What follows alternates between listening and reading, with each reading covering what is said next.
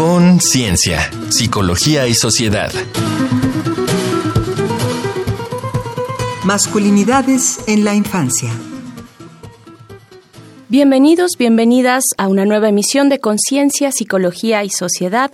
Esto es Radio UNAM y transmitimos a través del 96.1 de FM en este que es el espacio radiofónico de la Facultad de Psicología en el que abordamos distintos temas de interés general a través de la mirada de las y los investigadores de la facultad y académicos también, que esperamos, por supuesto, siempre sean de su interés.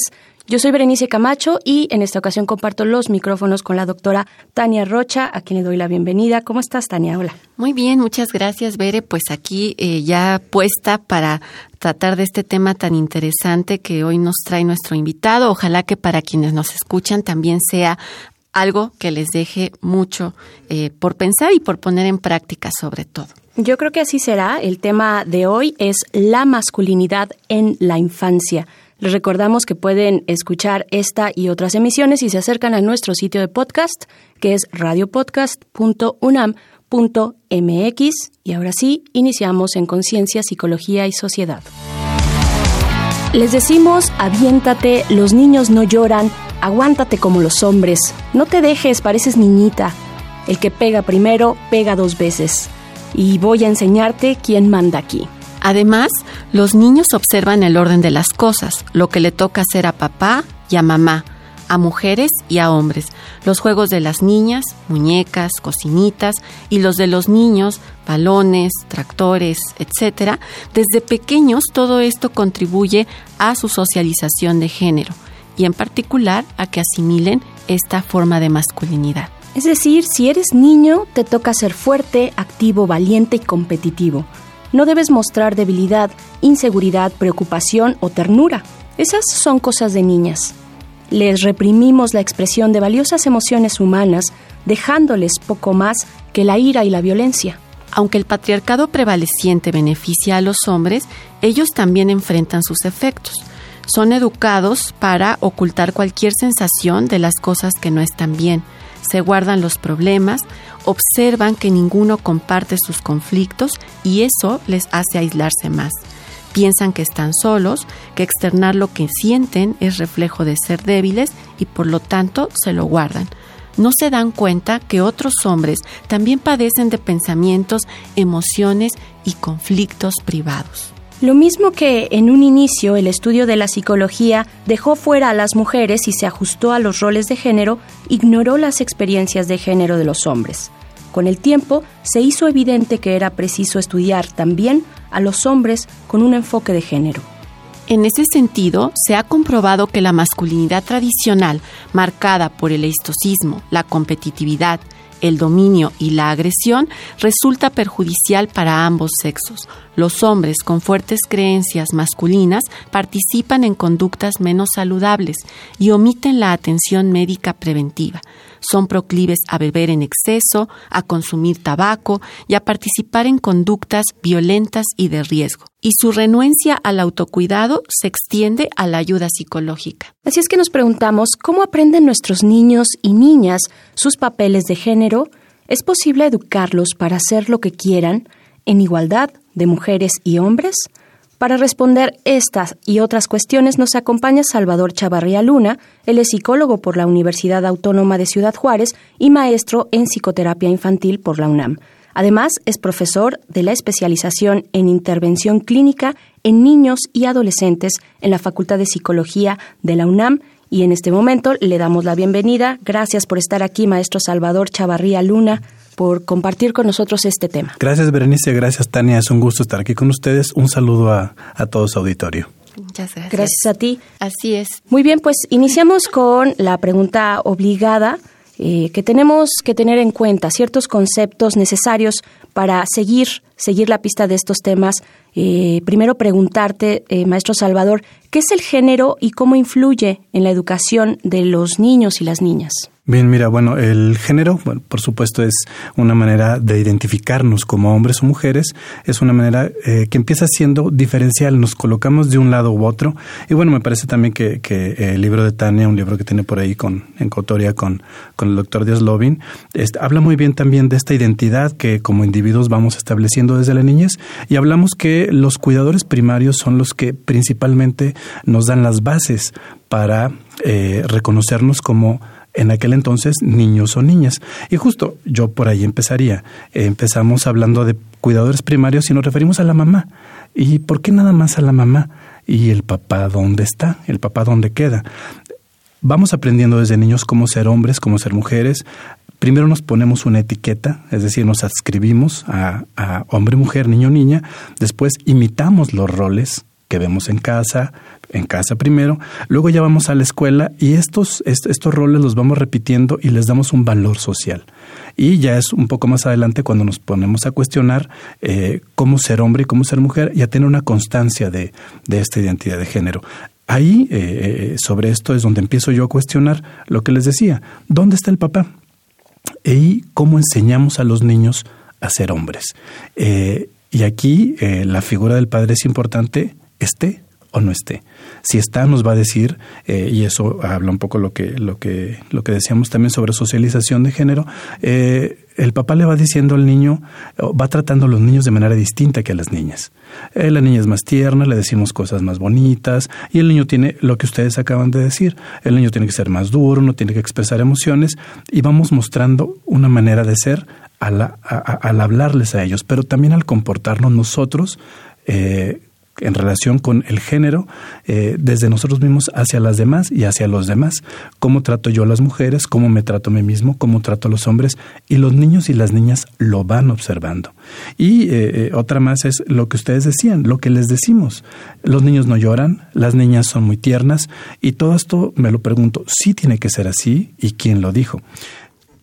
Salvador, acabas de decir eh, una palabra que tal vez nuestro público necesite comprender mejor. ¿Qué significa este proceso de socialización de género? Que entiendo que es de lo que estás hablando, pero podrías explicarnos un poco más, porque a veces pareciera que las personas ya nacen con una serie de características o comportamientos. ¿Qué es esto de la socialización de género? Claro, por supuesto. Eh, socializar el género es eh, justo asumir el género en relación.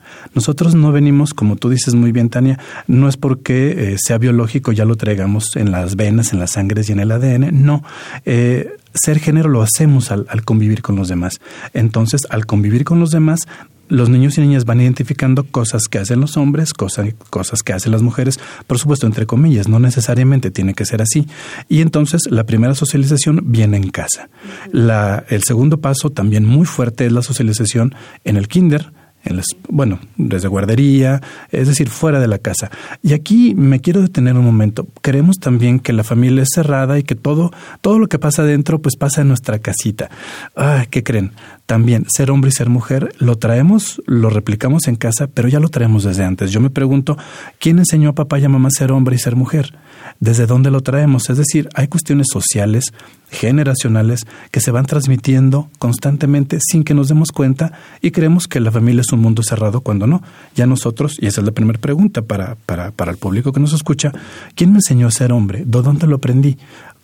Cómo, trato a las mujeres o quién me enseñó a ser mujer y cómo trato a los hombres. Y que además en ese sentido, eh, Salvador, para complementar esto que dices, la socialización entonces no solo se cerraría al ámbito familiar, sino que permanecería o permanece a lo largo del tiempo, ¿no? Podemos hablar de escuela, tal vez en el trabajo, en las relaciones cotidianas o pues no sé, Veré, ¿cómo, cómo lo ves tú también? En todos los espacios en los que convivimos y muestra de esto y siempre nos interesa mucho saber qué es lo que opina la gente allá afuera respecto a nuestros temas. Vamos a escuchar este Vox Populi que recoge nuestro compañero Uriel Gámez y regresamos. Aquí estamos hablando de la masculinidad en la infancia. La gente opina.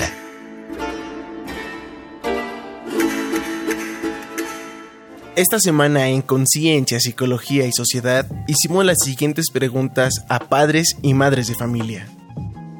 ¿Qué tipo de juguetes das a tus niños y cuál a tus niñas? En relación a cómo fuiste educado, ¿qué te gustaría que fuera diferente en la educación de tus hijos? ¿Se puede educar a niños y a niñas por igual? ¿Por qué?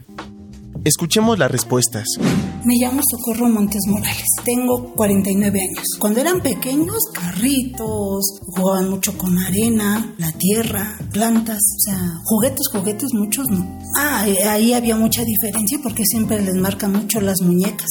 Diferente más que nada que los valores que uno a veces les inculca, porque últimamente sí, ya no, ya no hay tantos valores. Eh, los chicos ahora ya se rebelan con más facilidad y sí tienden a faltar el respeto por igual ante todo, sí. No por ser hombre o mujer debe de, tratarse diferente, es debe de ser por igual. Francisco Hernández, 29. Pues juguetes con luces y diferentes formas para que igual conforme vayan creciendo vayan aprendiendo los colores. Yo creo que todos fuimos educados lo mejor que pudieron nuestros padres, ¿no? Pero sí me gustaría que igual ellos crecieran igual con valores y pues todo eso de respeto, tolerancia, igualdad de género. Yo creo que sí, pues porque pesa lo mismo que volvemos, ¿no? Es la igualdad de género, niños y niñas por igual.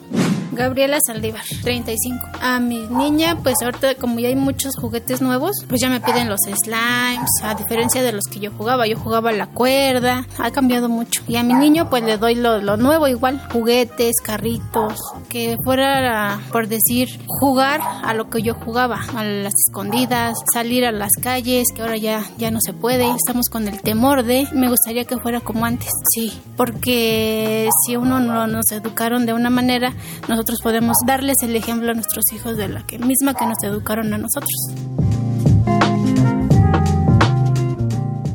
Para Conciencia, Psicología y Sociedad, Uriel Gámez.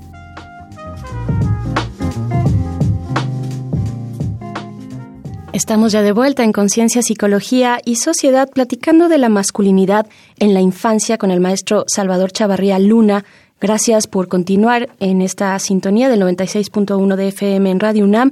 Les recordamos que pueden ponerse en contacto con nosotros a través de nuestro correo electrónico que es con.cienciaunam.gmail.com o también, si lo prefieren, a través de la página de Facebook de la Facultad de Psicología, que es arroba unam psicología. Y pues sí, continuamos en este segundo momento de la conversación, maestro Salvador Chavarría, para preguntarte, bueno, desde el modelo de la masculinidad de género, eh, primero que nos expliques eso, qué es ese modelo eh, hegemónico, esa norma en, la, en el comportamiento de lo que tiene que ser un hombre y una mujer, pues cómo influye en la familia eh, y otras instituciones distintas, ya hablábamos en el bloque anterior de algunas, o agentes en el fomento de estereotipos, ¿no? También de estereotipos eh, de género ligados a esa norma.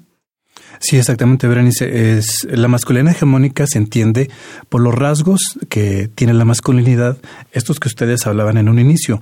El hombre tiene que ser así, la mujer tiene que ser así, eh, pero voy más a fondo. Eh, ningún hombre la cumplimos. Ningún hombre somos lo que, los, lo que la gente, el imaginario, eh, las representaciones sociales dicen que tiene que ser un hombre. Fuerte, feo, formal, y encima rico, y encima hay que ser blanco, y encima hay que... nadie cumplimos esa norma, pero hay rasgos que se nos van colando y que vamos colando a través de lo que hablábamos hace rato, la socialización, primero en la familia, después, eh, por supuesto, se va avanzando en la escuela, con los amigos, y esto, bueno, se va avanzando a través de la vida, ¿no? Entonces, hay muchos rasgos de ser, de ser hombre, como ser muy macho, ser muy eh, fuerte, no llorar, eh, que se van transminando poco a poco y tienen algo más grave todavía, que es decir, soy más que la mujer y mando a la mujer o pensar que el hombre merece un lugar eh, privilegiado por encima de la mujer y por supuesto eso, eso no es. Esa, esa masculinidad hegemónica es la que se va transmitiendo poco a poco y hace daño desde la infancia. Desde la infancia hace niños que no expresan sus emociones. Luego decimos que los niños mm, eh, o los hombres no somos emocionales.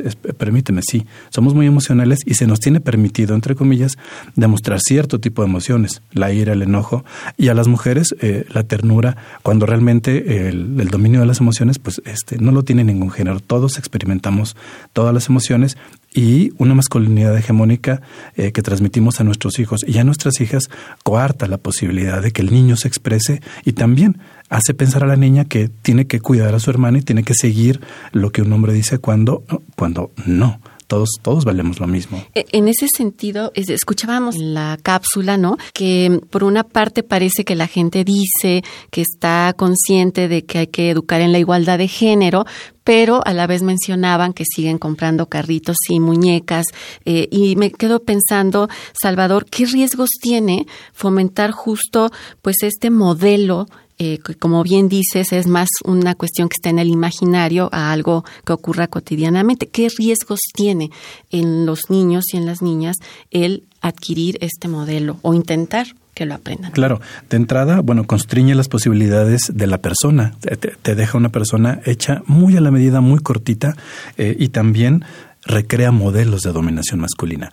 Y específicamente en los niños no les permite expresar ampliamente sus emociones, no les permite tampoco eh, poder eh, llegar a una autorregulación emocional y sobre todo de agresividad de una manera, digamos, pareja para todos. Es decir, poder, poder, poder eh, ayudarle a los niños a que regulen sus emociones, regulen su agresividad en el entorno social eh, sin que haya una diferencia entre niños y niñas. También hace que los niños no nos juntemos con las niñas, las niñas no nos juntemos con los niños y va creando y recreando patrones constantes que cada vez cuando los niños se juntan y son felices todos, esta socialización de género y de hegemonía masculina va creando divisiones que nos hace creer en la edad adulta que las mujeres son de, son de Venus y los hombres de Marte y esas cosas que, que un poco nos ayudan a poder convivir juntas, juntos, todas, todes, eh, en, en, en una misma mesa como ahorita, ¿no? Qué interesante lo que nos estás compartiendo, ¿verdad, Bere? Eh, pensar que definitivamente pues no le viene bien a los varones en general el hecho de tratar de tener estas características. Por supuesto, aquellos espacios delegados para mujeres, pensaba por supuesto en la cocina, en el cuidado que tú ya mencionabas al inicio, y aquellos para los hombres también, tiene consecuencias, hay consecuencias en esto. Vamos a seguir esta conversación, pero les invitamos a hacer una pausa para escuchar un dato que deja huella. Un dato que deja huella.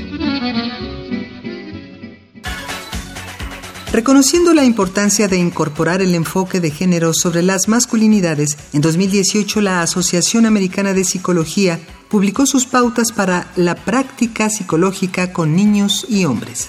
En ellos propuso que los profesionales de la salud mental deben Estar conscientes de los ideales masculinos dominantes y de sus propios sesgos potenciales. Reconocer que en la masculinidad interactúan múltiples factores, desde la edad, el origen étnico, la espiritualidad o el estado de habilidad. Considerar cómo el estoicismo y la renuncia a admitir la vulnerabilidad afectan las relaciones personales de los hombres y que es preciso combatir esto, en parte, alentando a los padres a interactuar más plenamente con sus hijos comprender cómo funcionan el poder, los privilegios y el sexismo que dan beneficios a los hombres, pero los atrapan en roles limitados. Alentar a los hombres a proteger su salud. Esforzarse en reducir la agresión y violencia y comprender los rasgos precursores del suicidio y el uso de sustancias. Ofrecer atención sensible a la socialización que han sufrido los hombres, a la vez que combatir la homofobia, el racismo y otros tipos de discriminación comprender los problemas de instituciones y sistemas educativos y apoyarlos para responder a las necesidades de los hombres. Los hombres tienen menos probabilidades de identificar, reconocer y buscar tratamiento para la depresión. Como pueden parecer agresivos o enojados, en lugar de tristes, sus médicos y seres queridos no siempre aprecian sus síntomas de depresión. Por ello, en Estados Unidos, el Instituto Nacional de Salud Mental lanzó la campaña Hombres de Verdad depresión verdadera, uno de los primeros esfuerzos generales para educar al público sobre el tema. Contáctanos al correo con.cienciaunam.gmail.com o en el Facebook arroba unam.psicología. Regresamos a Conciencia, Psicología y Sociedad. Estamos en esta conversación con el maestro Salvador Chavarría Luna. Nuestro tema de hoy es la masculinidad en la infancia eh, Tania, pues continuamos, continuamos con estas preguntas. Maestro Salvador, quisiera, pues primero y ya hacia el final de, esta conversación, preguntarte de qué manera se pueden promover, eh, pues una educación diferente, basada en formas, eh, pues más vinculadas hacia la igualdad de género, reconociendo todo lo que ya hemos hablado anteriormente, reconociendo que estos modelos tienen consecuencias. Claro, Bernice, muy buena pregunta. Eh, y creo que lo primero es eh, ser diferente nosotros, pensar diferente nosotros, vincularnos, relacionarnos nosotros de manera diferente. Si estamos hablando de que transmitimos las identidades de género y, y, todas las identidades las transmitimos a nuestros hijos, pues primero hay que ser diferentes y posicionarnos, pensar de manera diferente las relaciones de género. A partir de ahí podremos, ahora sí, compartir, enseñar, transmitir a nuestros hijos eh, situaciones, cosas, maneras de ver distintas sobre el género. Y luego, eh, eh comentaba hace, hace, rato también, eh, fuera de cabina, un poco luego eh, los radioescuchas quieren, pero, pero, dígame qué hago, ¿no? Eh, claro, la receta. Lo, la receta, claro, claro, este, se, podemos hablar de muchas cosas concretas que podemos hacer, pero quiero, quiero ser enfático en esto, no hay que dejar de pensar eso, que debemos pensar diferente, ser primero nosotros los promotores del cambio. Y sí, podemos tener conductas distintas con nuestros hijos, no decirle a los niños, los niños no lloran, no decirle a las niñas tú tienes que cuidar de tu hermano, de tu, o, o, las niñas solo juegan con muñecas, dejar a, a, los niños y a las niñas ser ellos mismos, ofrecerles un modelo a seguir en nosotros mismos, no desalentarle actividades que tengan que ver a los niños, actividades supuestamente femeninas, ni a las niñas desalentarlas a jugar o hacer cosas supuestamente para hombres, como jugar fútbol, etcétera, ¿no? Eh, enseñar a los niños que no es no. Desde niños hay que decirles, a ver, si alguien dice que no, no es no. No tienes que forzar a nadie a hacer lo que, lo que no quiere. Compartir historias sobre mujeres, sobre niñas eh, que hayan destacado, que hayan hecho cosas importantes y, y, y, cosas también cotidianas. Hablarle de las mujeres a los niños y decirle a los niños, eh, decir niña no es un insulto. Corres como niña, bueno, las niñas a veces corren, y muchas corren mejor que, que muchos hombres, ¿no? Ya lo hemos visto, eh, hay mucha socialización también de, esta, de estos cambios de, roles, ¿no? Eh, y, también eh, enseñarles a los niños a cuidar de otros. El cuidado de los demás vuelvo a, al inicio de, la charla, ¿no? Dejamos la responsabilidad a la mamá. Eh, sí, la mamá este, eh, es muy buena cuidando, pero no es la única que tiene o debe de cuidar. Y si desde niños enseñamos a nuestros hijos varones que también ellos pueden cuidar de otros, estamos haciendo ya un cambio hacia una masculinidad ya no hegemónica y una masculinidad más vivible, más tratable eh, y sobre todo, no sé si cabe la palabra, Tania Berenice, más saludable. ¿no? En ese sentido, eh, pensaba Bere y Salvador lo que decía la cápsula sobre todas estas recomendaciones que hace la Asociación Americana de Psicología. Al final están señalando que la masculinidad se puede volver un factor de riesgo porque hace pensar a los hombres como invulnerables, invencibles e inmortales. ¿Qué papel tiene la psicología, Salvador, para fomentar una educación distinta? Bien, la psicología creo que tenemos mucho campo, ¿no? Desde la investigación, por ejemplo, que tú haces, Tania, me parece muy importante eh, socializar esta investigación y en los diferentes niveles de la, psicología. Yo me dedico a la psicoterapia y, por supuesto, eh, ahí adentro, en el, en, el, en el consultorio, escucho a toda una sociedad diciéndole a las niñas qué tienen que hacer y qué no tienen que hacer. Y es un trabajo, eh, creo que de los psicólogos y de los terapeutas, acompañar en lo que yo decía ahorita, pensar diferente, actuar diferente. Creo que los terapeutas y los psicólogos los acompañamos a, a, las personas que sí lo requieran, que sí lo necesiten, acompañarlos a pensar diferente. No es que piensen como yo, es que se cuestionen un poco, eh, regresando también al Vox Populi, ¿no? Este, bueno, que me, que me, eh, yo quiero educar diferente como me educaron a mí. Eh, justo, no repetir los patrones es pensar diferente y para eso los psicólogos podemos ayudar, acompañándote, ayudándote a pensar diferente y bueno, desde las otras ramas de la psicología, en la investigación, en la docencia también, siempre el punto clave es eh, pensar, pensar dos veces cuando hablamos hombre y mujer. Y yo creo que ese asunto de la docencia, Bere y Salvador, sigue siendo una materia súper pendiente porque lamentablemente todavía falta incluir esta perspectiva de género que cambia nuestra manera de ser y pensar en casi todas las disciplinas. Así que, bueno, pues seguiremos insistiendo en ello. Y eso ya es alentador, eso ya es un primer paso. Y pues bueno, vamos a agradecerte mucho, eh, maestro Salvador Chavarría, psicólogo por la Universidad Autónoma de Ciudad Juárez, también maestro en psicoterapia infantil por la UNAM, en fin, eh, profesor en la especialización en intervención clínica en niños y adolescentes de la Facultad de Psicología. Gracias por esta conversación. Dinos, ¿te podemos eh, contactar de alguna manera o algún espacio que recomiendes, que sugieras a nuestros escuchas para acercarnos a este ángulo de la psicología? Eh, sí, por supuesto. Bueno, yo estoy en la facultad. Eh, también, bueno, la, doctora Tania también tiene varios programas de, acompañamiento y de talleres. lo que yo les recomiendo es, este, justo, acércate, si tú quieres, a tu terapeuta, hombre o mujer, pero también a espacios también de socialización distinta de, género, ¿no? Hay muchos talleres, hay muchos lugares donde eh, queremos empezar a pensar diferente y a ser diferentes. Pues muchas gracias, Salvador. Vamos a hacer nuestra siguiente pausa. Vamos a escuchar algunas recomendaciones desde la cultura, desde el entretenimiento, que también son muy necesarias en la narrativa, en la narrativa de todos y todas. Esto es Reconecta. Reconecta. Recomendaciones culturales sobre el tema de hoy.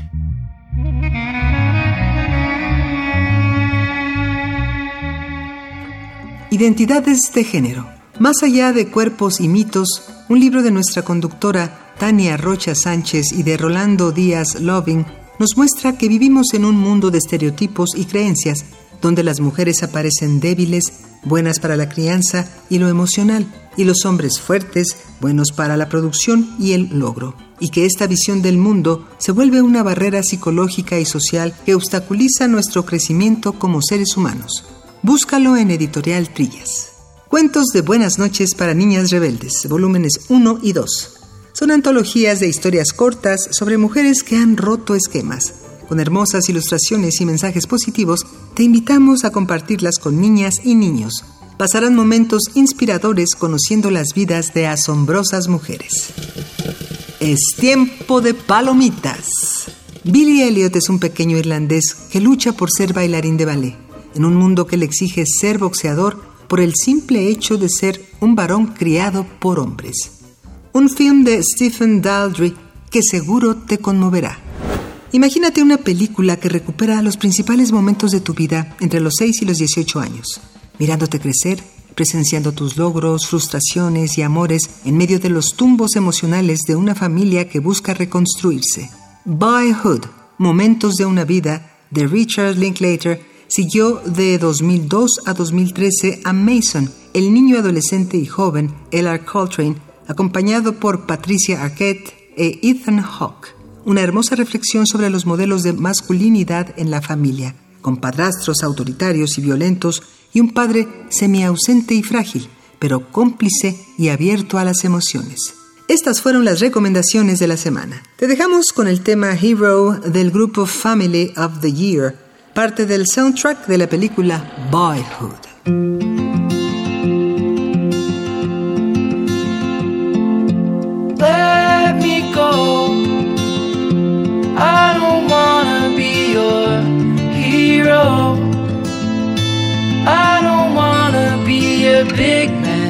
Estamos de vuelta en Conciencia, Psicología y Sociedad para despedirnos no sin antes escuchar las recomendaciones, tus recomendaciones. ¿Con qué despedirte pues sobre esta conversación, nuestro tema la masculinidad en la infancia? Gracias, Bere. Pues yo creo que como bien señalaba eh, Salvador, es súper importante el poder reconocer en principio nuestras propias creencias, estereotipos y prejuicios con los cuales convivimos entre todos y todas y también reconocer que hay muchas maneras de educar y transmitir estos estereotipos, por lo tanto tenemos que estar súper pendientes quienes nos están escuchando desde lo que decimos, cómo lo decimos, los juguetes que compramos, las acciones que hacemos, porque si bien hay muchos agentes de socialización, la familia sigue siendo un factor muy importante o un elemento muy importante para generar estos cambios. Muchas gracias, Ver. Sí, por supuesto. Muchas gracias por sintonizar Radio UNAM. No me queda pues más que agradecerte a ti también, doctora Tania Rocha, a la Facultad de Psicología, por supuesto, y a la producción de este programa. Muchas gracias. Yo soy Berenice Camacho. Agradezco el favor de su sintonía. Les invitamos a continuar con la programación de Radio UNAM. Esto fue Conciencia, Psicología y Sociedad con Ciencia, Psicología y Sociedad. Del otro lado del espejo participaron Marco Lubián, voz en off, Ana Salazar, guionista, Carmen Sumaya, asistente de producción, Augusto García Rubio, vinculación e información. Producción, Frida Saldívar.